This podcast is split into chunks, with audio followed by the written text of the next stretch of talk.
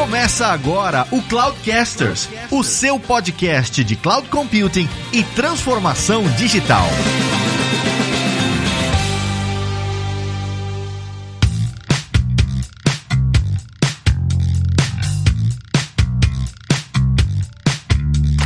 Pessoal, aqui é o Lázaro Alves e lock-in de plataforma de nuvem é um grande mito. Fala pessoal, aqui é o Fabrício Sanches e como sempre o Evilázaro tá viajando. Olá pessoal, eu sou Luiz Coimbra do Grupo Cogna e estou aqui para dizer que tudo que nós vamos falar aqui é arquitetura. Olá pessoal, aqui é o Chris Feig e eu tô aqui para discordar tanto do Fabrício quanto do Evilázaro. Concordar com quem então? Com o Luiz, óbvio. Com o Luiz.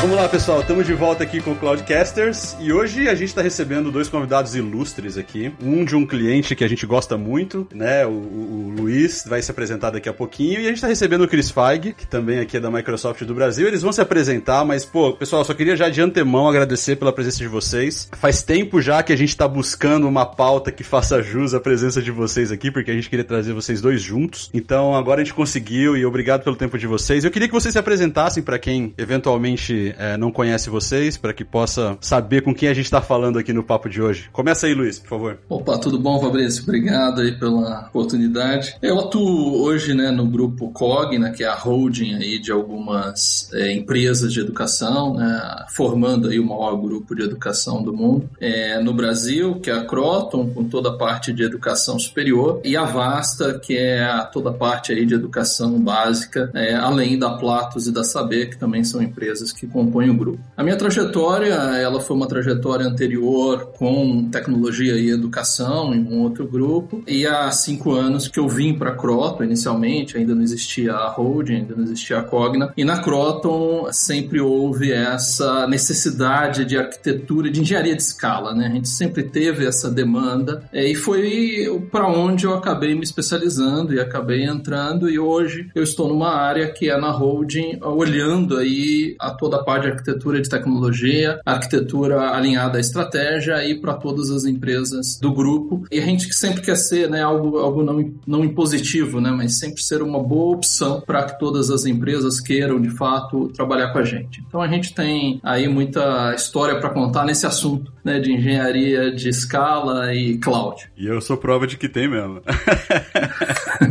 Vamos lá, Cris. Oi, pessoal. Cris Feig da Microsoft, sou vice-presidente de soluções. Obrigado pelo convite, uma honra estar aqui. Tava esperando para ver quando vocês iam me chamar. Tive que ficar cobrando o Sanches é, e o Evelázaro insistentemente. quando é que quando, quando é a minha vez? Quando é a minha vez? Então, obrigado. Quem espera sempre alcança. Eu sou vice-presidente de soluções da Microsoft. Toda a parte de soluções de cloud está embaixo da minha vice-presidência. Então, Azure, parte de aplicativos de infraestrutura, dados e inteligência artificial todo o stack de plataforma de negócio, então CRM, ERP, aplicativos no code, low code, toda a parte de colaboração e segurança. Então toda a plataforma de nuvem está comigo. Para mim é um prazer estar aqui com o Coimbra. Conheço o Coimbra há mais de 10 anos, desde a época que eu era evangelista, junto com o Sanches, no nosso finado DX. Então é um prazer estar aqui com vocês para a gente bater esse papo e conversar bastante, e aprender bastante. A gente vai falar muito hoje sobre adoção de nuvem e falar de uma perspectiva diferente, né? A gente no, em outros episódios, já até a gente teve o Prado aqui com a gente da Salesforce outro dia para falar de transformação digital e tal. E a gente tocou um pouco, né, a adoção de cloud como parte da jornada de transformação digital, mas hoje a gente queria focar mais na adoção e o que realmente pega quando você pega uma empresa do porte da Cogna, por exemplo, e outras, né, que são grandes e tal, e fala assim: "Ah, vamos levar esse pessoal para nuvem", né? E a gente queria ouvir de vocês assim, quais são os lesson learned aí, porque tem bastante coisa que vocês já fizeram ao longo dos anos. E a gente queria ouvir um pouquinho de vocês o que é na prática implementar cloud numa empresa desse tamanho. E aí eu queria começar falando para vocês o seguinte: por onde começa, ô Luiz, quando você pensa numa estratégia desse tipo, né? Ou seja, você tem lá é, um orçamento que você recebe todo o começo de ano fiscal lá da sua empresa e você tem o seu planejamento estratégico. Como começa? Por onde você começa a pensar uma estratégia desse tamanho para falar, beleza, eu tô indo para cloud e, e o que pega nesse sentido assim? Eu queria começar por aí. Então, eu queria até dar um passo atrás atrás nessa, nessa visão, Fabrício, porque eu acho que tem um pouco, né? E eu vim um pouco desse mundo menor, né? Hoje a Cogna né, é uma empresa gigante, mas no mundo menor, quer dizer, no mundo que se assemelha aí a startups, você não tem muito outro caminho, né? Quer dizer, é um caminho rápido para você ter o recurso rapidamente, né? Sem tanta é, investimento em infraestrutura, sem tanta burocracia, e você tem esse caminho, né? Então isso tradicionalmente é, acaba sendo o único caminho, né? E quando eu vim para Croton na época, foi muito esse movimento, né? Quer dizer, eu estava numa posição em que eu queria voltar um pouco mais para uma atuação mais técnica e ao mesmo tempo a Croton ela estava no movimento de querer, poxa, eu quero ser mais próxima de uma startup, eu quero é, poder ser mais rápida para me mover, né? Para me movimentar. E aí, quando eu cheguei, a visão de cloud era outra, né? A visão de cloud ela era muito de algumas empresas do grupo que já haviam ido para cloud, que já traziam cloud. Outras empresas não, né? E eu assumi é uma das áreas. Na época nós éramos muito silos, né? Em função dessas fusões, né? Eu acabei assumindo uma área que tinha muito é, de cloud, mas a própria área de infraestrutura tinha pouco conhecimento até do que tinha,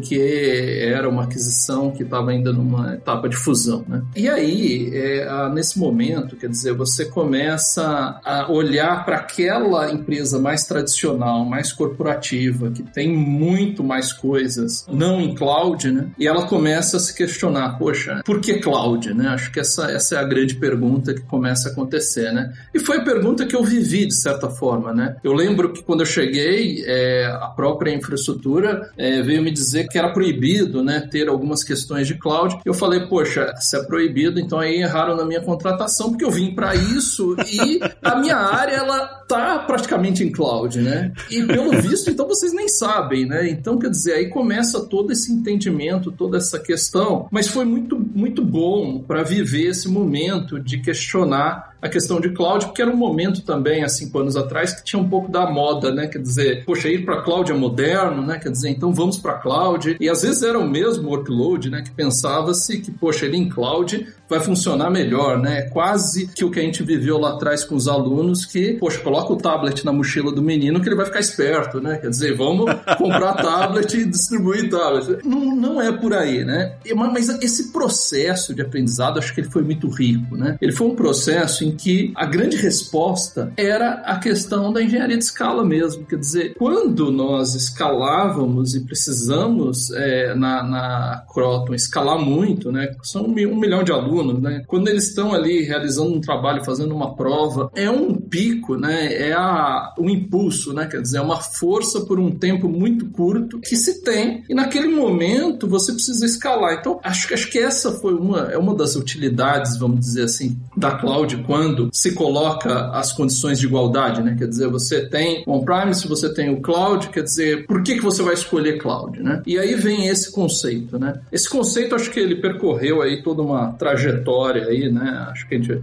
fala disso mais tarde, mas hoje, quando você pensa num ambiente multi-cloud, você tem um pouco disso, né? Quer dizer, poxa, deixa eu manter a parte do meu workload que é mais é, estável e deixo escala ele na cloud, né? Mas essa questão da escalabilidade, eu acho que ela foi muito forte para nós, né? tem sido. É, o grande problema disso é que nessa jornada de cloud e um pouco até impulsionada pela moda de cloud, as pessoas, às vezes, área de negócio tende a achar que é, é resort all inclusive, né? Coloquei a pulseirinha e pronto, né? Agora pode tudo. É. Sai usando, né? Sai fazendo deploy e pronto. Sai usando, sai fazendo. E, poxa, por que, que vai chegar a conta no final, né? Então, acho que é essa um pouco, né? Para introduzir um pouco o tema aqui, acho que é um pouco histórico aí de aprendizado. Excelente. Muito legal esse, esse resumo aí que você fez. E agora imagina, eu tô me colocando numa posição, na, na, na sua posição, quando você chegou lá e você chegou para implantar cloud, né? Vamos falar assim, implantar a cloud ou mover para nuvem. E você mencionou a questão da escalabilidade e eu vejo isso como um motivador do ponto de vista técnico. Mas pensando na estratégia, qual que você diria que foi um driver, um motivador de negócio que a universidade naquele momento enxergou que ela falou, bom, cloud, eu acho que pode resolver o meu problema de negócio e vamos começar, porque assim, eu imagino que alguns anos atrás, alguns motivadores eram um pouco diferentes, conforme as empresas foram amadurecendo as suas estratégias de migração para a nuvem, os cloud providers também foram amadurecendo os seus serviços, e isso foi se encontrando em algum ponto. Mas quando você chegou, qual que era um driver de negócio ou uma estratégia de negócio que vocês pensaram, cara, tá aí, eu acho que nuvem é o caminho, e como que a Microsoft apoiou nessa parceria e falou assim, não, a gente vai ajudar você a desenhar essa estratégia e a gente vai junto. Então, acho que um ponto é um pouco agilidade, mas aí agilidade, né, na sua né, amplitude, né, dessa palavra, né? Porque você acaba se deparando, né, com, acho que aquele momento de alguns anos atrás, era um momento em que, para quem já tinha, né, um grande investimento em on-premise, né, em data center, né, em todos os workloads ali, workloads às vezes até de legados, né, que vieram de várias aquisições, é algo que você olhava para aquilo e você diria, né, a, a, poxa, eu não tenho como ser ágil nesse tipo de desenvolvimento, né? Eu tenho que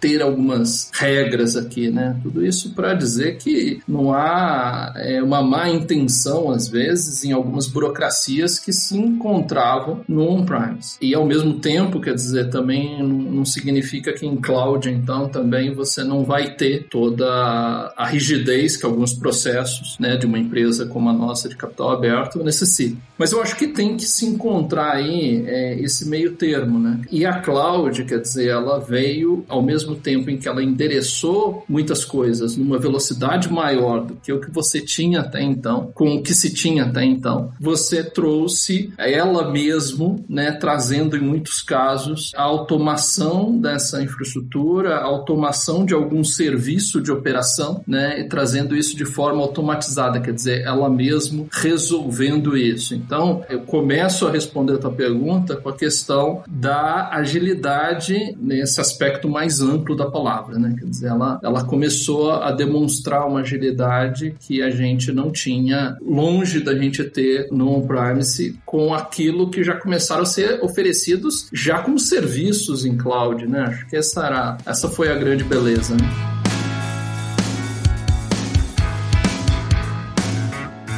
Luiz, eu conheço bem o ambiente da Cogna e eu sei que você está trabalhando num projeto super interessantíssimo, assim, interno, a gente não pode falar e tal, mas é um projetaço, né? Que vai gerar um impacto gigantesco na estratégia da companhia, mas vai gerar revenue, vai gerar uma série de coisas também. Eu lembro que no passado também, quando eu conheci o Cris, ele trabalhou muito próximo de uma empresa bem grande de tecnologia no Brasil, criou um modelo de negócio super diferenciado que gerou um modelo, um business model que o cliente não tinha, né? O que tem de comum nos dois casos? Cloud foi o caminho para possibilitar inovação inovação e para possibilitar chegar nesse ponto de ou gerar um novo modelo de negócio, ou gerar impacto financeiro, seja lá o que for. Vocês veem esse tipo de inovação acontecendo fora desse contexto de cloud? Sei lá, você vê o mesmo modelo de inovação sendo criado lá para o nosso projeto lá, Coimbra. Se fosse rodar num data center que não tem um modelo de escalabilidade como você já fez o highlight aí, tão pronto para acontecer. Vocês veriam isso acontecendo anyway, independente de onde está rodando, ou vocês acham que cloud de fato fato é um enabler para esse tipo de projeto? Então, quando você começa a olhar, né, não só é, a máquina né, em si, né, não só um banco de dados, é, por exemplo, relacional, como você conhece, né, mas você começa a olhar outras oportunidades, como o caso do projeto. A gente pode até falar um pouco dele aqui, se você quiser, mas é um projeto em que a gente tem uma parte em que a gente está utilizando um banco de dados grafo. Né? A gente vai lidar com dados em formato de grafo e não em formato relacional, porque isso resolve muitas outras complexidades. Aí, assim, é, eu nem sei como é que seria isso no on-premise. Então, assim, eu não consigo nem fazer essa analogia. Ou que tempo que levaria, né? Eu, eu sinto às vezes que é quase que lá atrás, né, a Thomas Edison com uma ideia lá, puxa, agora falta só três, quatro engrenagens, deixa eu esperar produzirem essas engrenagens, e aí quando ela chega, né, a ideia já é outra, já nem faz sentido aquele tipo de conexão, já teve outra ideia, bora esperar fabricar isso. Eu sinto um pouco disso quando você faz essa nessa situação, né? Quer dizer, na cloud você já pode entrar, vai encontrar já muitas dessas coisas que você às vezes quer até experimentar num projeto e você começa a, a experimentar isso de uma forma muito mais acelerada, né? Então acho que aí tá uma grandíssima diferença, né? Mas o Evilásio tem uma história boa aí de quando ele chegou para um cliente dele e o cara falou assim: Não, mas eu tenho um menino aqui no TI que ele também sobe uma máquina virtual para mim em cinco minutos.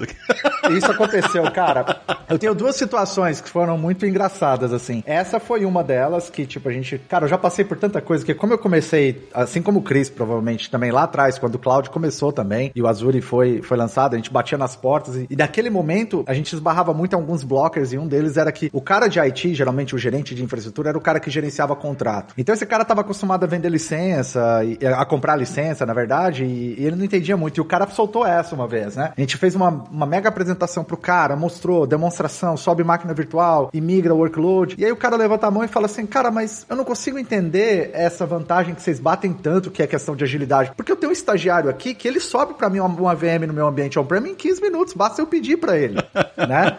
Basta eu pedir para esse cara. E esse cara tinha um banco de dados, um database, que ele crescia 27 gigas ao mês. E esse cara vivia, sabe, tipo, sofrendo por falta de espaço, seja físico ou seja, né, espaço de disco, e o cara não conseguia entender, ele não conseguia entender a lógica disso, né? Sem contar as N discussões que nós tivemos com relação à segurança, né? O CFO comprava, o CTO comprava, o CIO comprava, tava tudo certo para assinar o contrato, aí vinha a InfoSec e falava, não, mas peraí, ninguém me consultou antes, eu tá aqui a minha lista de, de restrições aqui, ó, que eu quero entender como é que funciona. E a outra história que eu tenho é justamente de um cara que, tipo, infelizmente ele acabou sendo, né, desligado da empresa por conta disso, porque a gente, nós fizemos várias visitas, POC e, e, e tudo mais, e aí um dia ele chamou a gente para conversar com o CEO da, da empresa, e ele alinhou um assunto que era segurança, e chegou na hora ele começou, mas como que faz isso? Como que faz aquilo? Porque a gente é muito preocupado com segurança. E aí eu coloquei o slide das certificações de Azure lá e falei assim, cara, vamos fazer o seguinte, para poupar tempo do seu CEO, me fala quais certificações dessa que você tem no seu data center, e a gente foca só nas que você não tem. E aí o cara ficou azul, né? Ele ficou branco olhando para mim assim, e o CEO olhou para ele e perguntou, tá, e aí, quais que a gente tem? O cara falou, nenhuma. Aí o CEO já deu a resposta, falou, então por que, que a gente não tá na nuvem? A gente tá aqui on-premise. Aí acabou a reunião ali. Enfim, uh, várias histórias. Por quê? Porque isso não tá alinhado, uh, muitas vezes, o negócio não tá alinhado com a estratégia de tecnologia, a estratégia financeira do CFO não tá alinhado com o departamento de segurança, e essa falta de comunicação entre todos esses departamentos é que geravam essa falta de entendimento. Eu já tive que levar advogado para conversar com o advogado e desbloquear uma reunião em 15 minutos, porque o advogado do cliente, que é a parte jurídica, só fala com o advogado. Então ele queria entender se o dado dele poderia ficar na nuvem. Chegou o advogado da Microsoft na época, do, do jurídico da Microsoft, em 15 minutos, mostrou pro cara lá onde dizia que podia, o cara, então tá beleza, desbloqueou meses de negociação. Então, a gente vê que uma estratégia de nuvem, ela não está relacionada somente com tecnologia. A gente vê outros departamentos do negócio completamente envolvidos nisso, né? Jurídico, financeiro, estratégico e, e assim por diante.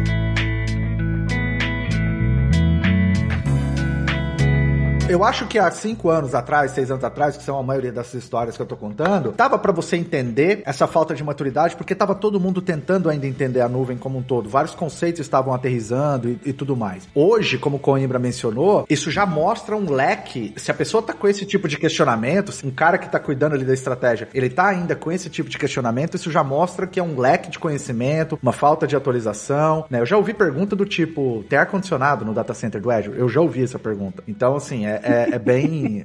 Eu acho que é bem nessa linha. Você fica rindo, né, Fabrício? Você gosta também, né? Você falou que não, tá tudo lá debaixo do oceano, né? Exato.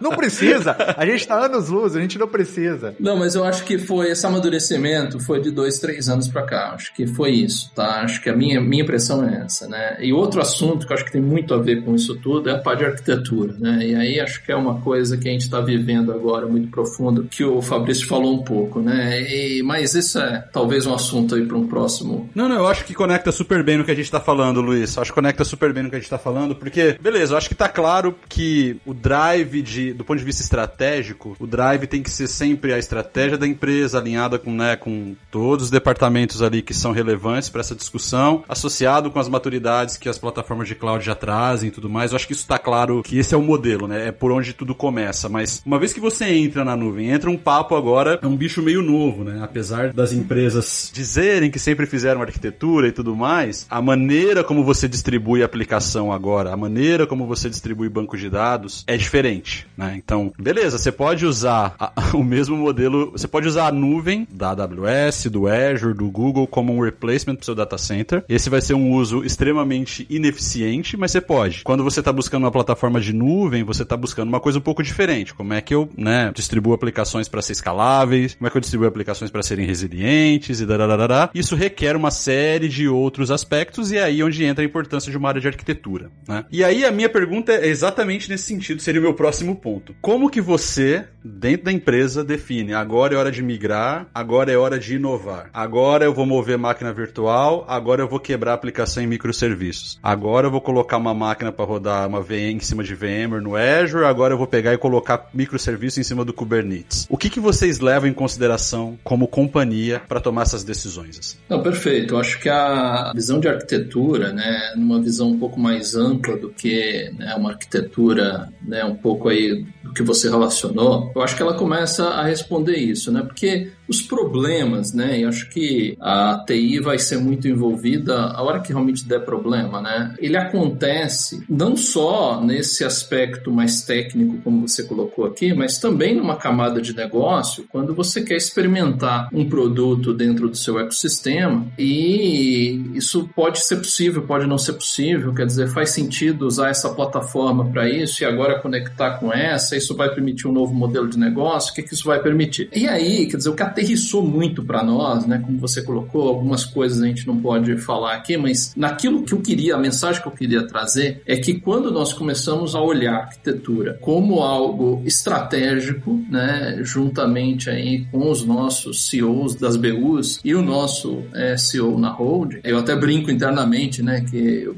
falo pro time, né? Temos que estudar porque ele está estudando arquitetura e quando ele vem, né? Sempre a pergunta é o nível 100. Então o time tem que estar tá estudando, né? Mas uma das coisas, né? Essa de estudar é uma das coisas que a gente trouxe, né? Foi um exercício que nós fizemos até um pouco antes aí da pandemia, na semana aí que antecedeu aí a parada aí do ano passado, aí em março, que foi o exercício de, né, muito, né, naquele driver que a gente já trazia de arquitetura tecnológica como estratégia, é, muito baseado aí no que o MIT traz, né? A, defina o seu modelo operacional, uma vez definido o modelo operacional, pronto, né? Você tem aqui já alguns direcionais de arquitetura e que vão te levar ao sucesso. E o exercício que nós fizemos foi muito marcante, porque foi um exercício de olhando para cada um dos negócios, quer dizer, poxa, qual é o modelo operacional desse negócio? E aí sempre, né, lembrando o modelo operacional, nós estamos olhando quadrantes, né, ali num, em eixos de integrações e padronizações. E o ponto é que poxa, mas nesse negócio eu quero replicar, né? Que é um modelo operacional. Ah, nesse aqui eu quero coordenar, esse outro eu quero unificar, nesse outro eu quero diversificar, né? Poxa, mas é, e agora, né? Quer dizer, qual arquitetura que eu vou escolher? Eu quero os quatro, né? Quase que o que a gente está vivendo hoje é no tempo, né? No mesmo dia chove, é primavera, é outono, é inverno, é tudo. Especialmente São Paulo, né? É, qualquer estação, né? A criança pinta lá as quatro. Aí foi muito interessante, porque aí vem um trabalho trabalho mais novo aí, né, que a própria Jenny lá no MIT trouxe, é, e que para nós fez todo sentido, né, que foi, olha, é isso mesmo, quer dizer, você vai ter na economia digital, você vai ter isso mesmo, esse monte de coisa que você vai querer fazer, diversificar, replicar, é coordenar, mas existe um conjunto de dados que eles são os dados que são comuns, os dados que todo mundo vai querer. Esses dados é importante que eles fiquem no modelo de unificação, né? que eles estejam ali disponíveis. Né? E aí é interessante porque aí o conceito é super simples, né? Quando você fala e todo mundo fala, poxa, mas que óbvio, né? Mas acho que fazer o simples que é o difícil, né? Aí você olha e eles trazem ali como um backbone, né? Operacional, essa é a arquitetura de referência, como essa espinha dorsal desses dados que são comuns, né? E aí isso fez todo sentido para nós, né? E nós começamos todo um trabalho profundo né? dessa construção desse backbone educacional que nós chamamos e que hoje está sendo aí a arquitetura-chave para uma grande transformação que em breve a gente vai anunciar nos nossos ecossistemas, praticamente aí para todas as nossas empresas. E com potencial até de transformar os modelos de negócios para coisas que eu acho que hoje a gente ainda não consegue ver o poder disso, né? Então acho que esse é o grande ponto. Mas a beleza disso, né, ao meu ver, é que você tendo isso, né, quer dizer, você tendo ali um backbone, você transforma muitas coisas. Por exemplo, é, lá no Cubo lá, várias startups que a gente inclusive é, fomenta algumas lá. É, você vai lá conversar com eles, quer dizer, poxa, tem lá um produto muito legal, poxa, quero experimentar esse produto, quero colocar para os meus alunos experimentar. Poxa, é um projeto de integração gigante, né?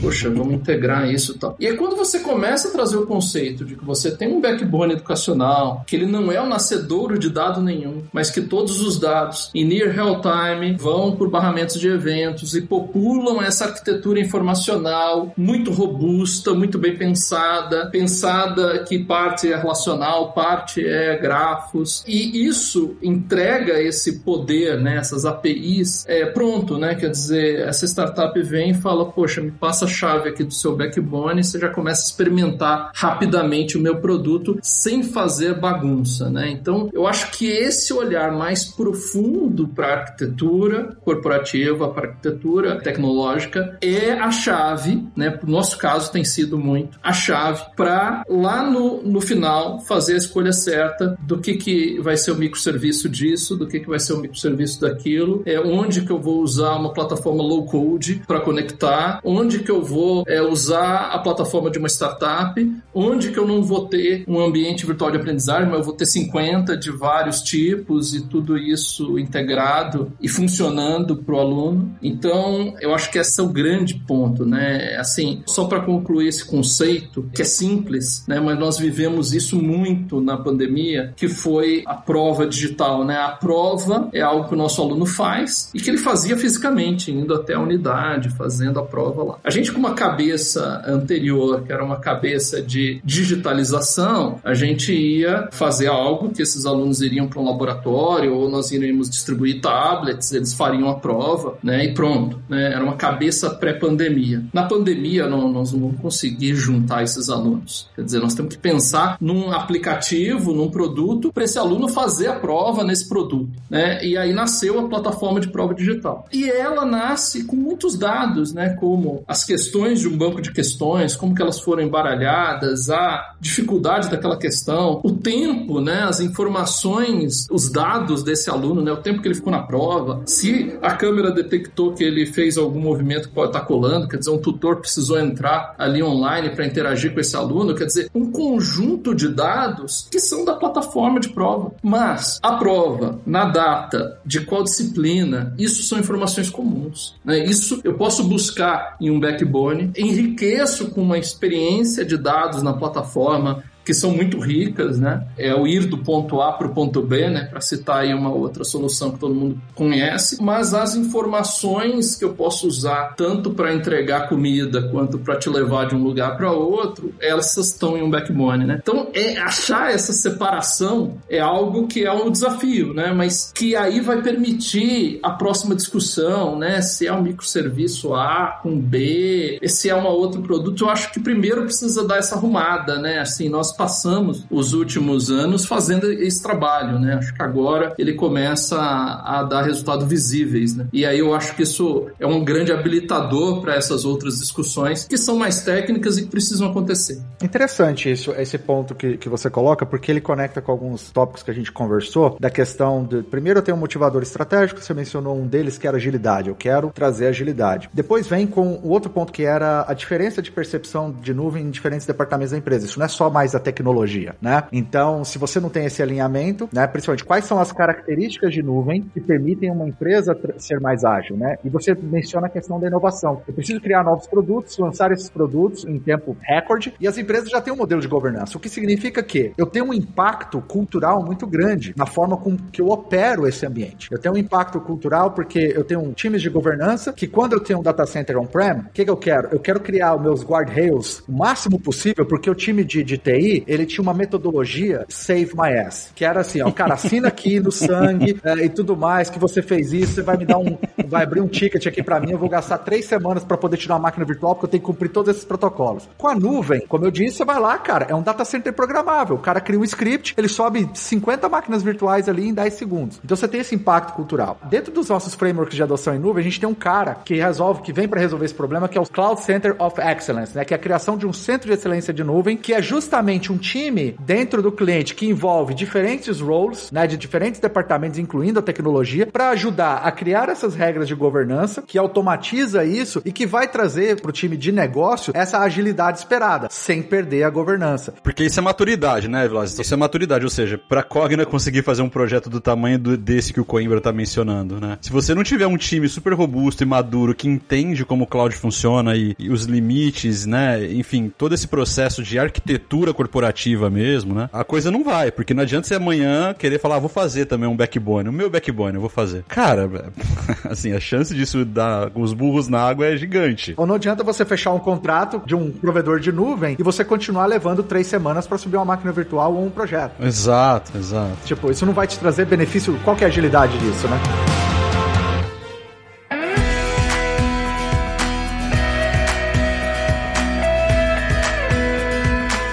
Pior? Ir no modelo Go Horse e depois, né? Você mencionou o Gremlin, vai subindo mais VM, você nem sabe mais do que, que aquilo se trata, ou destruir um ambiente inteiro que era de produção e você não sabia.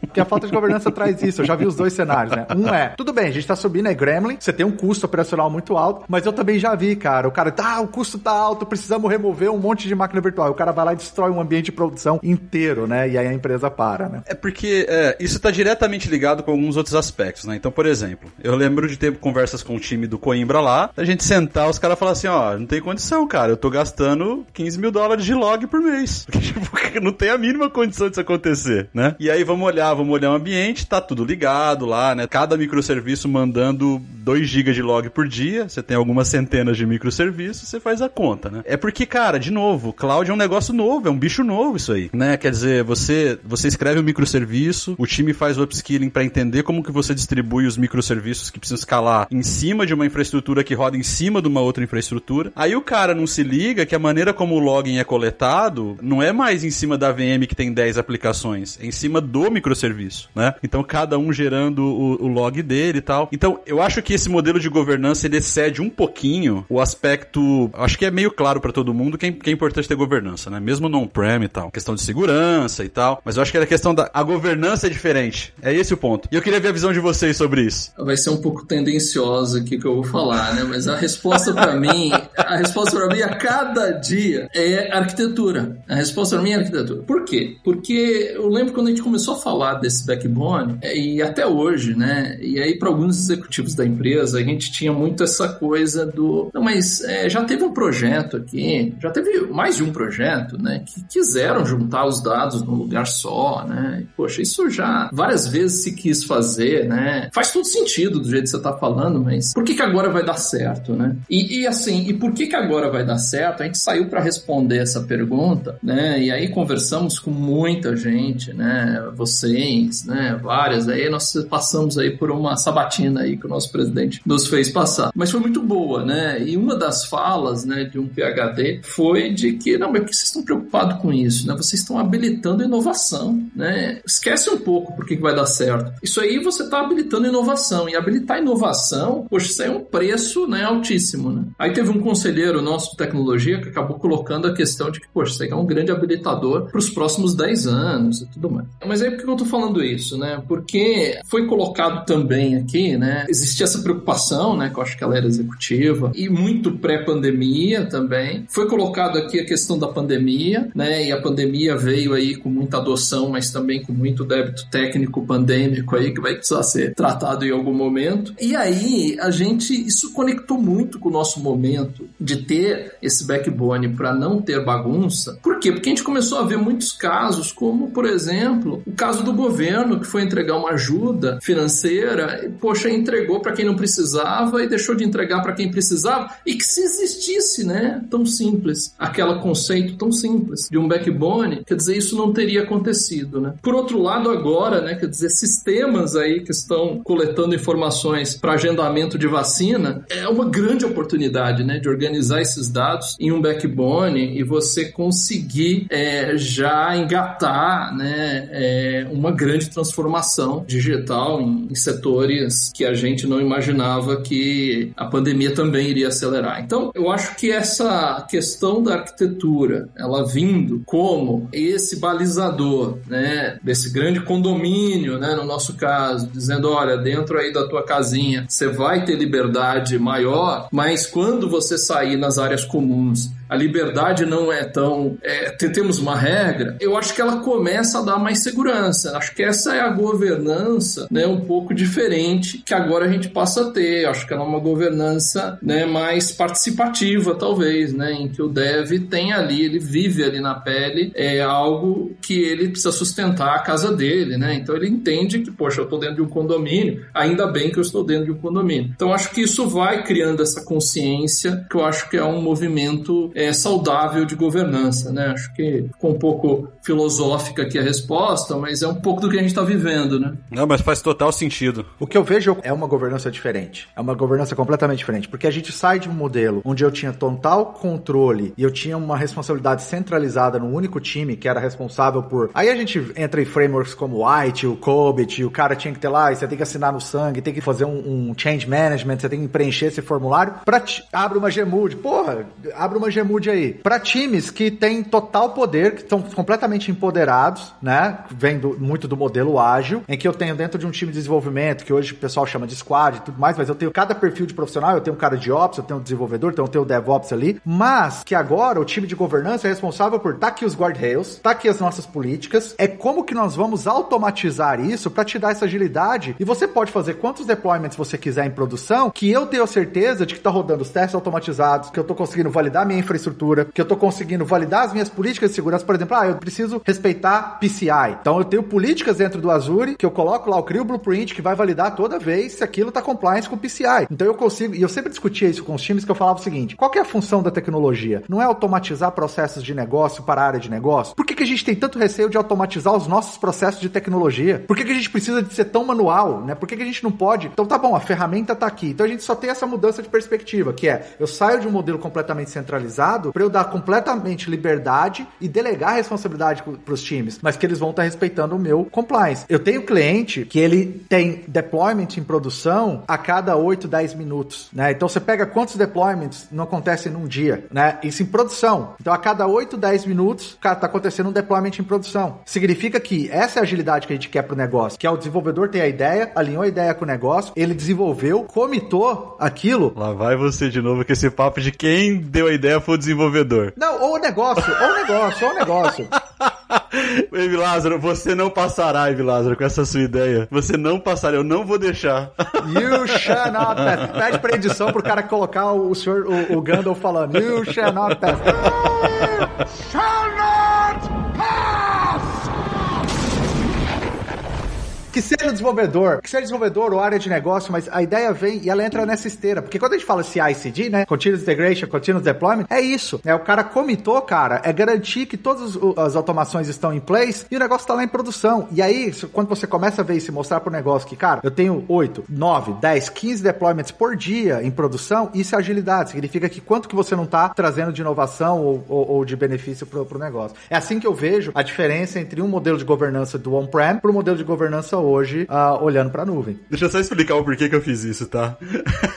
Porque o Evilaza tem uma ideia furada de quem hoje em dia determina o protagonismo no, dentro das empresas é o IT, não mais as áreas de negócio. É óbvio que é o IT, cara. Eu vivo isso daí todo dia. Ele acha que as áreas de negócio são escravas do IT. Total. Não, não é assim. O Fabrício tá exagerando. A gente já conversou isso em outros episódios. Então, a, a gente tá vivendo uma coisa aqui interessante, ó. Chupa, Fabrício. Chupa, Fabrício. Não sei não. Luiz, muito cuidado com essas próximas palavras. Não sei não, não sei não. É, a gente tá vivendo uma coisa de uns meses pra cá que foi o seguinte: a área de TI hoje, de Croton, ela era uma área de TI com umas 400 pessoas. Ela deve ter hoje umas 10 pessoas. O restante, ele foi movimentado para negócio. Chupa Evi Lázaro. Ah, mas a TI foi para negócio. É isso, é isso que é o protagonismo. Não, mas aí quem que é a TI, né? Mas aí quem que é a TI que ficou, né? A TI que ficou, ela é uma TI muito mais, eu vou falar aqui direcional, para não falar arquitetura, ela é uma TI muito mais direcional, mas é, é uma TI que vai direcionar, é uma TI que vai olhar a questão de engenharia de escala, a questão de disponibilidade, de estabilidade, né, de vários aspectos aí que precisam ser olhados, e ela vai ter essa visão um pouco mais de condomínio, né? Quer dizer, o que está acontecendo lá dentro do bloco ali, eu já nem sei, né? Mas do condomínio eu sei. Então essa é uma visão que eu acho que ela está tra sendo trazida, né, ali pela nossa gestão gestão de tecnologia da Croton, que está sendo muito rica, né? Acho que a, a, o Renato está trazendo isso de uma forma muito boa, muito interessante até. E é uma visão que eu acho que ela começa a ser habilitadora, né? Aí se é TI, se é negócio, eu acho que o caminho do meio é a gente nem conseguir mais distinguir, né? A gente tem falado muito do desenvolvedor cidadão, que é o cidadão que está lá desenvolvendo numa plataforma low code e que está entregando valor, né? E ao mesmo tempo, quer dizer, existe essa governança que é quase que é, implícita que faz com que ele também não faça uma coisa que vai trazer um prejuízo muito grande, né? Você tá muito com político, Embra. Você tá muito político. A gente precisa de treta, cara. Não, mas aí a área de tecnologia que tá com um olhar mais amplo e tá com um olhar na. Vou me ajeitar ali com, com o Evi Lázaro. Pode chamar ele de Judas.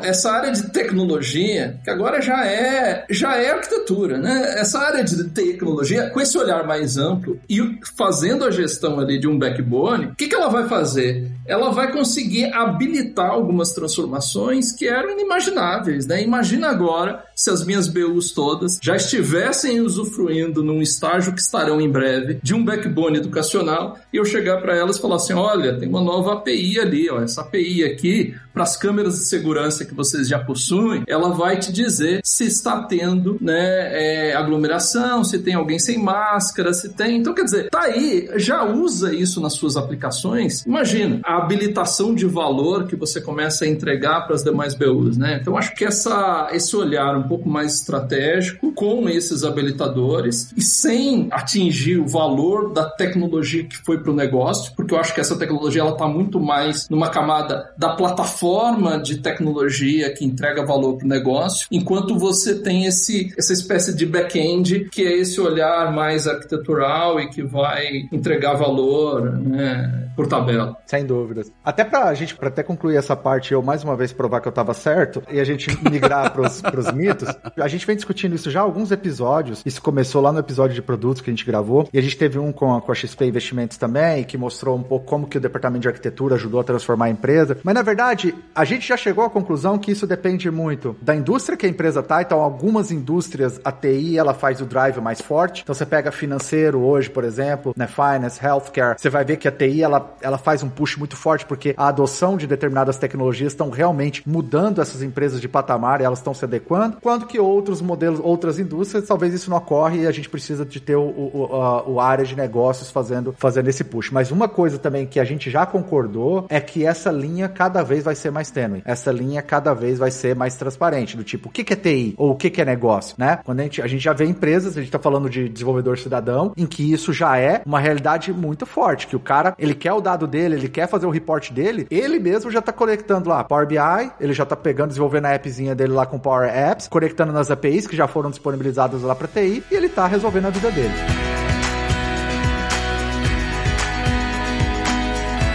Agora eu queria trazer um assunto que a gente já falou de várias etapas aí da parte de migração, mas tem muito mito, né? Tem muito mito também que as pessoas às vezes criam dentro da jornada de, de, de nuvem. Um deles, por exemplo, que para mim é clássico, é computação em nuvem pública é mais barato do que on-prem. O que, que vocês acham disso? Claro que é, pô.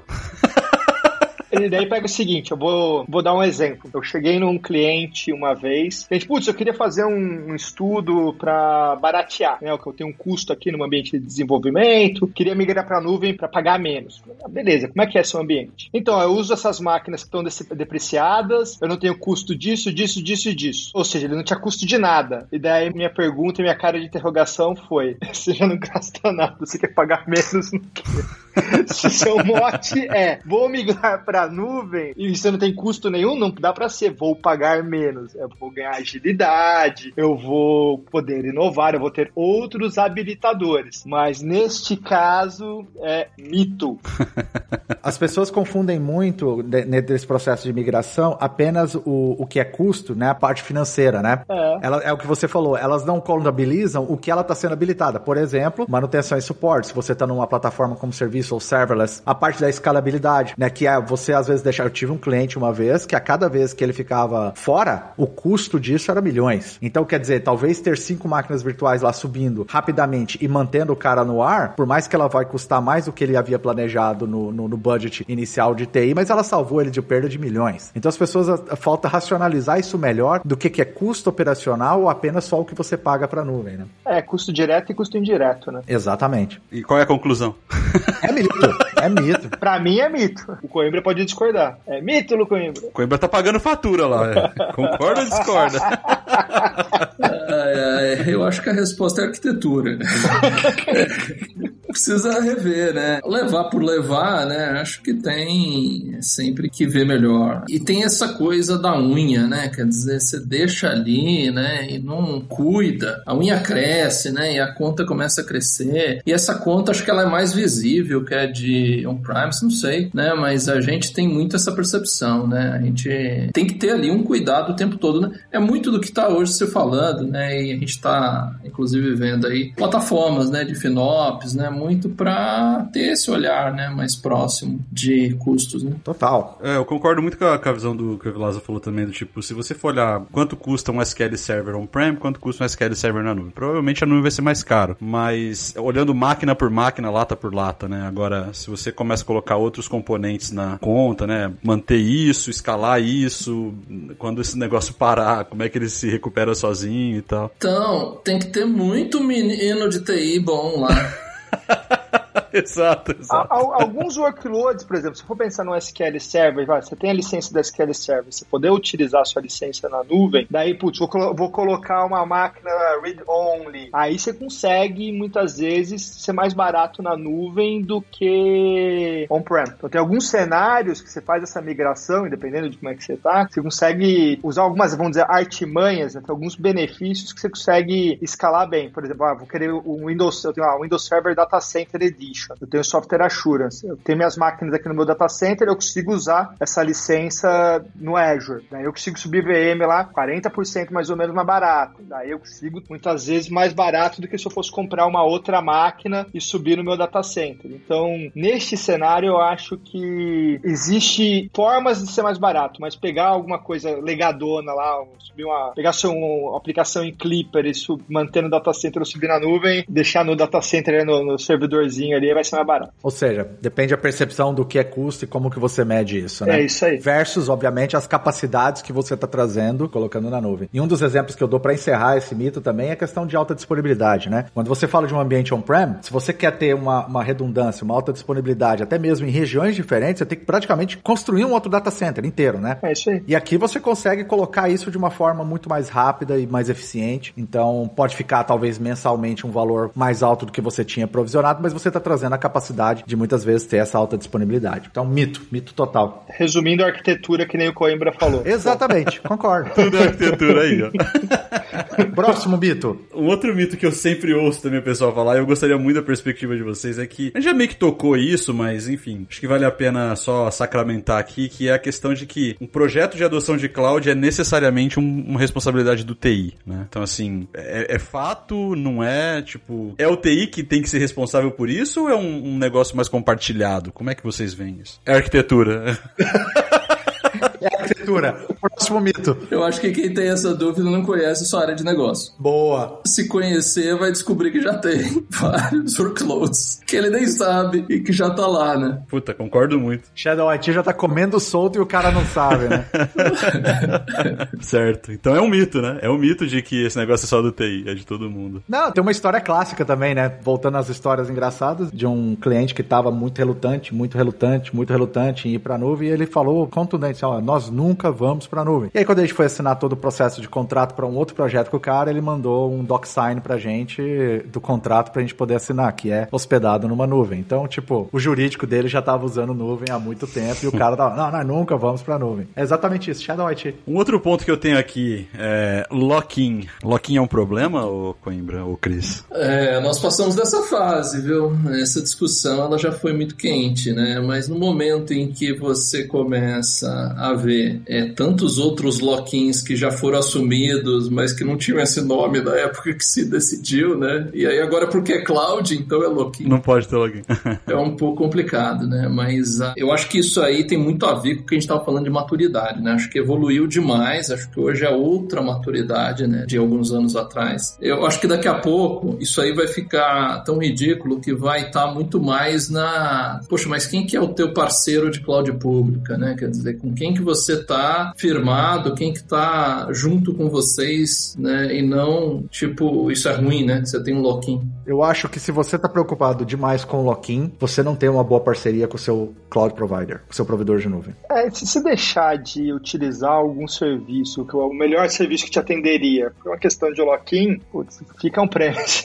no fundo é isso, né? Mas eu, eu falei isso outro dia num outro episódio que a gente gravou, eu concordo. Mas eu consigo entender quem toma a decisão de ir no sentido contrário, de falar assim, não, eu não quero ter lock-in. Eu consigo entender a motivação, eu consigo entender quem fala assim, ah, eu vou estruturar tudo aqui em cima de, sei lá, do que. Eu não consigo, não. Não, não, mas eu acho que tem sempre que entender o lock-in do que, né? É. Acho que tem coisas que você não quer ter o lock-in, né? Talvez o core você não queira alocar, né? Fala, putz, esse pedaço da aplicação aqui eu quero é, sair, mas eu acho que varia muito da palavra favorita do Coimbra, arquitetura. arquitetura corporativa. Sim. É, arquitetura corporativa, é, né? É, que, é, que é a discussão que a gente começou a ter, né? A jornada acadêmica e a jornada administrativa do meu aluno tal, essas eu não quero, essas eu quero ter controle, né? Aí daqui a pouco vem a jornada de ingresso, né? Poxa, não, essa é, poxa, ele tá comprando um curso, como ele compra qualquer coisa. E aí vem a inversão, né? Do tipo, não, eu não quero mais isso, eu quero que ele comece a estudar e depois ele compra, né? Deixa ele se encontrar primeiro, né? E é isso você quer mudar. Agora tem outras coisas que você quer. Sim. Né? Falando de arquitetura, mas o que é arquitetura? Cara, arquitetura é trade-off. É trade-off. Você vai sempre ter que escolher até que ponto você vai na arquitetura e até que ponto isso, isso vai ser relevante para você. E eu sempre vou bater nesse ponto. Você, você colocou um negócio muito interessante. Ah, a gente já tinha lock-in lá atrás, só não chamava de lock-in. Quem não lembra de lá na época do, do ambiente on-premise nuvem, nem existia, todo mundo criou lá silos de banco de dados. Já usei esse exemplo em outro, em outro episódio. Criou silos de banco de dados. O cara tinha SQL Server, o cara tinha Oracle, o cara tinha DB2, o cara tinha um monte de, de, de banco. Existe um motivo pelo qual o cara escolheu cada um daqueles bancos. Ah, eu vou de Oracle porque ele tem essa feature, essa capacidade, aquele me atende melhor para esse cenário. Às vezes não, hein? Ah, vamos lá, se o cara tomou a decisão baseada em arquitetura, ele tomou essa decisão. É, né, mas tinha aplicação que só suportava um banco. Ó, essa aplicação aqui só funciona com XPTO. Que seja, um, um RP, por exemplo, e tudo mais. Ok. Só que aí o cara pega e fala assim: ah, mas agora eu quero criar uma camada na minha aplicação que ela vai ser agnóstica de banco de dados. Aí ele começa a não se aproveitar de capacidades específicas de cada um dos bancos e ele cria uma complexidade na arquitetura dele tão grande que ele vai ter que manter que, cara, daqui a pouco ele tá criando o banco de dados dele. Já vi muito disso. Quem nunca? Quem nunca? Então, assim, a questão do lock-in e essa preocupação, mesmo indo para arquitetura, é tudo tem a ver com trade-off. Até que ponto você vai deixar você ter um certo lock-in para você também, obviamente, proporcionar e não criar uma complexidade na sua arquitetura que você vai estar tá muito mais trabalhando nessa complexidade do que entregando valor pro negócio. É, eu, eu vou muito nessa linha, então, é o que eu falei, deixar de usar uma funcionalidade por causa do lock-in. Você indo na linha do Evi Lázaro, eu acho que tá muito certo, você vai gastar mais tempo dando manutenção e criando isso do que desfazendo o lock-in se precisar depois. Né? Exatamente, então... exatamente. E é um ponto a mais de falha, né? Total, total. Mas por quê? Pera, não, pera, pera, pera. Não, não, não, não. Por que, que é um ponto a mais de falha? Se você distribui ao, ao longo de diferentes pontos, você tá aumentando a. Ou eu não entendi o ponto? Não, essa camada. Não, é, não é a camada. Ele tá falando dessa camada que você criou para ser agnóstica, que você tem que manter, seja ela uma camada de software e da arquitetura, ah. ela é um ponto de falha. Porque se ela falha, você quebra todo a sua, o seu ambiente. Quebra tudo. Se ela tem um bug, você concorda? Você vai discordar de mim? Não, eu concordo. Eu só não sou dessa linha de que, ah, multi-cloud é, uma, é, uma, é um absurdo. Eu, eu acho que faz sentido dependendo do cenário. Não, mas não falei de multi-cloud é absurdo, não. Mas eu acho que são coisas diferentes, Fabrício. São coisas diferentes. A gente não tocou multi-cloud ainda. Aqui o mito é: lock-in é um problema para quem consome nuvem? Pode não ser. Tá Ele bom. pode não ser um problema. O multi-cloud é uma outra conversa, que eu também acredito na possibilidade. Ele tá misturando os mitos já. É, é eu, eu tô acho. misturando os mitos. É verdade, eu tô misturando os mitos. Tá tarde pra ele, tá tarde pra ele. Mas é um outro mito que eu não acredito também.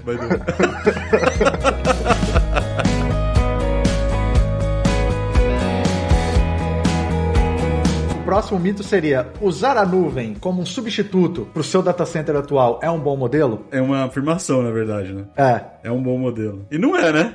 Acho que é um bom modelo, sim. Você acha? Agora, a gente vê quantos projetos de data center migration a gente está trabalhando. Então, mas lata não é mais caro na nuvem do que on-prem? Se você for pela perspectiva do custo, Mas qual o custo, né? custo da lata. Você fez uma afirmação. Eu não, foi o Vilázaro que fez. Tudo bem, mas a afirmação, ela não fala pela perspectiva de custo. Ela fala pela perspectiva overall. Sim, é verdade. Pela perspectiva overall, pra mim é melhor. Ah, se eu vou ver no custo, que eu já tenho um data center que, cara, já tá depreciado, ah, cara, aí por custo pode ser que não. Mas, cara, você vai querer disponibilidade? Você tem dois data centers? Por automação. Você vai querer automação? Faz sentido. Então, pra mim, essa frase é verdade, eu não sei pro Coimbra. E aí, Coimbra? Tudo é arquitetura. É, arquitetura. Ah, quem não tem débito técnico que atire essa pedra, né? É isso aí, é isso aí, Coimbra. Isso é um fato. que, aliás, é um outro ponto. Não, mas só existem dois tipos de TI, né? De projetos, de workloads e tal. As que possuem débito técnico e as que não sabem ainda ou não assumem. e as que mentem, né? É, as que mentem, porque, porra. Acho que esse, esse quinto ponto aqui a gente já passou, né? Que é o lance de cloud é cloud, independente da indústria. Tipo, a gente já falou que a indústria é super relevante na maneira como você drive a cloud, né? Então, vocês têm alguma coisa a mais a adicionar aqui, mas eu acho que esse é um, esse é um mito, né? Pra mim é. A indústria vai meio que drivar um- a maneira como você usa a cloud, né? Sem dúvidas. Você não vai fazer o mito da multicloud? É, pois é, isso não tá aqui, né? Você inventou dessa cabeça, então.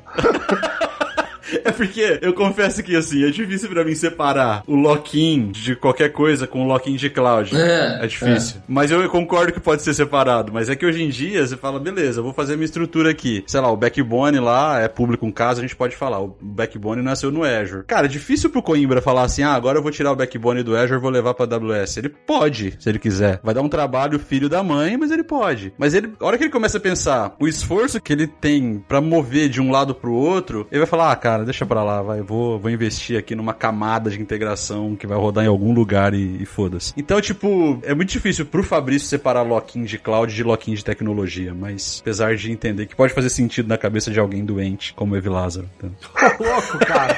Eu tomei essa de graça, você viu que eu tô aqui de boa. Eu também te amo, obrigado.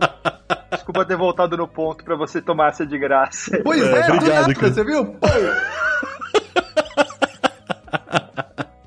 Tô brincando, gente. Mas vamos lá, então, mito 6. Então, tudo, tudo pode ser migrado pra nuvem. Poder pode, dever eu acho que não necessariamente. né? É, isso eu concordo. Tem coisa que não é pra nuvem. É, Tem coisa que você pode fazer, mas que você não deve fazer. Então, é- Não, é verdade, né? Paulo já dizia, né? Tudo posso, né? Mas nem tudo me convém, né?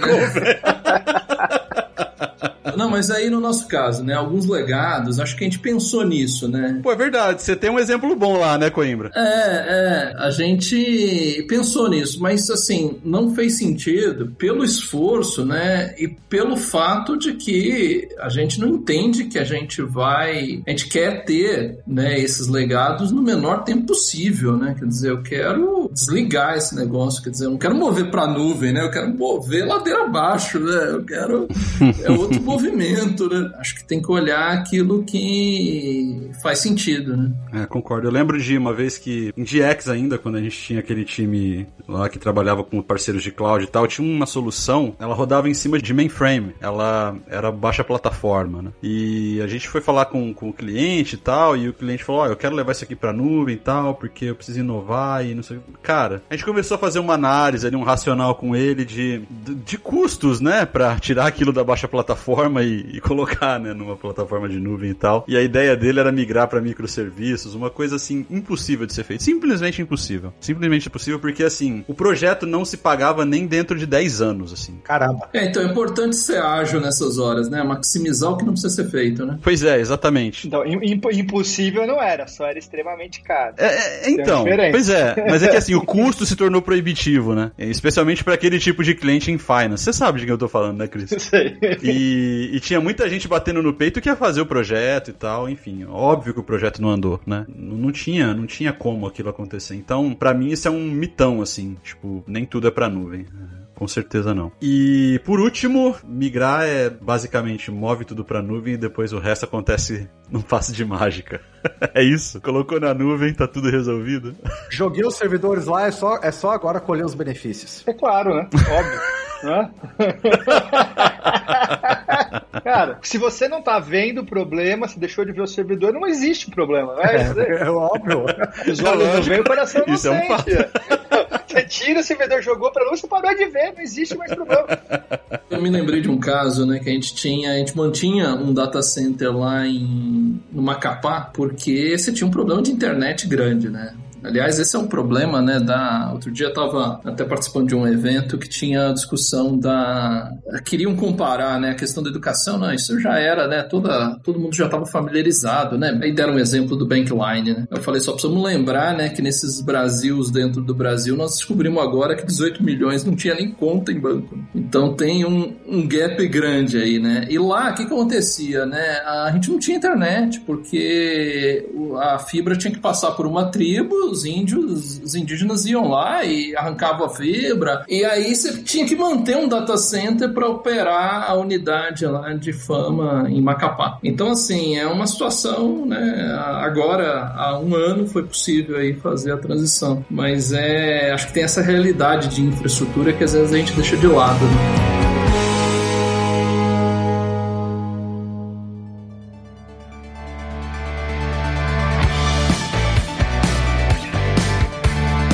Perfeito, pessoal. Acho que a gente pode já fazer o wrap-up aqui para as considerações finais. Queria começar com você, Cris. É, o que, que você tem de mensagem para deixar aí para quem ouviu a gente até aqui? Toda essa baboseira que a gente tá falando aqui a esse tempo todo. O que, que você deixa de mensagem sobre essa questão aí de adoção de cloud, governança, tudo isso que a gente falou, para quem tá ouvindo a gente eventualmente, tá engajado num projeto como esse ou tá pensando em iniciar, enfim. O que, que você deixa de mensagem? Primeira mensagem é resiliência né? Não desista nunca. Se tiver um problema, fala com o Evilázer e com o Sancho. É isso aí.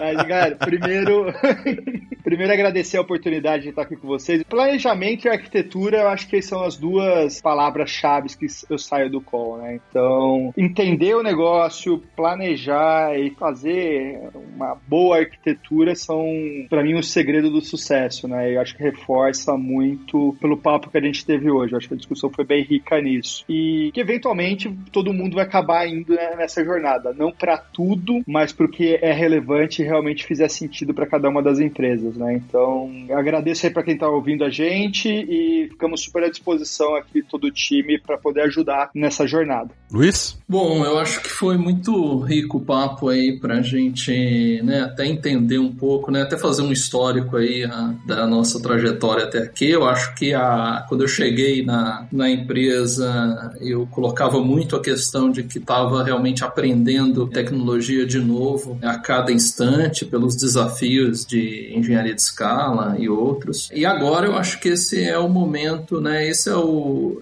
Agora é o normal, né? Quer dizer, você está realmente aprendendo a tecnologia de novo a cada mês, talvez agora, né? O que era antes uma coisa anual. É, e acho que isso é muito rico, né? Acho que isso é uma, algo para a gente é, perseguir, para a gente encontrar aí o caminho. Acho que agora a gente está em pauta que de cloud. Como eu falei, acho que muitos dos assuntos que a gente falou aqui, daqui a um tempo vai se olhar e falar assim, mas como assim, né? Como que, como que era, né? Fora da, da cloud. É, acho que a gente já está quase nesse momento, né? E a minha trajetória, ela sempre foi muito pautada nessa questão da educação, né? Da gente trabalhar com tecnologia em educação e sempre conseguindo aí, é, entendendo que a escala, ela ia ser possível através da tecnologia, né? E a pandemia veio para mostrar uma coisa muito triste ao mesmo tempo, né, contrária a isso de que, né, aquela pessoa que está sem o recurso tecnológico, ela foi, né, eliminada do jogo. Isso é muito forte, né, acho que isso é bem complicado, né, e agora nós temos que é, dar uma resposta a isso, e a resposta a isso é com tecnologia, né, a resposta a isso vai ser realmente tecnologias que permitam conectividades melhores, a menor custo, né, plataformas que vão chegar e que vão entregar isso da forma correta. Então acho que é um momento, né? Acho que a, o ensino já se imaginava que ele ia ter uma ênfase à distância, né? Principalmente na graduação, muito à distância, é, mas que isso ia levar aí alguns anos, né? Acho que esses anos eles foram antecipados. Acho que isso não volta mais e acho que agora nós temos que dar uma resposta para aqueles que estão de certa forma exclusos, né? Disso, né? A gente sabe, infelizmente, que tem esses Brasis dentro do Brasil, né? Então descobriu aí 18 milhões aproximadamente que não tinham conta em banco. A gente sabe que tem mais ou menos uma proporção parecida de outros 18 milhões de jovens que não estão nem estudando e nem trabalhando. Né? Então, isso são aspectos preocupantes, mas que a tecnologia,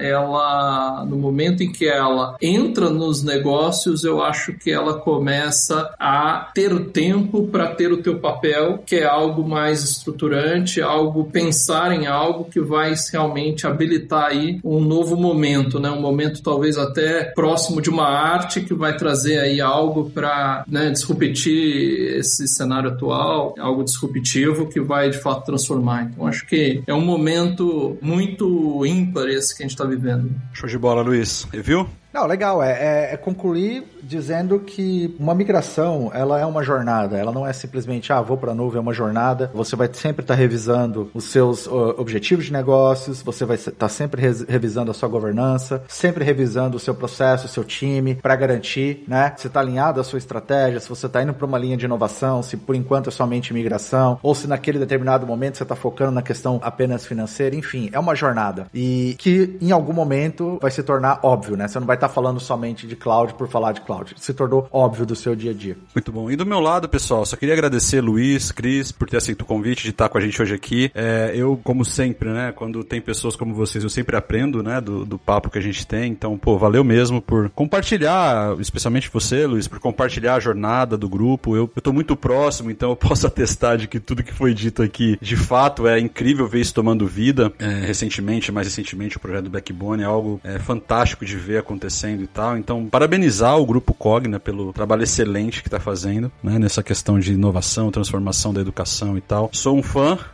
e tenho o prazer de trabalhar com vocês aí todos os dias. Obrigado. E, pessoal, muito obrigado para você que teve a paciência aí de ficar com a gente até aqui. Valeu e até a próxima.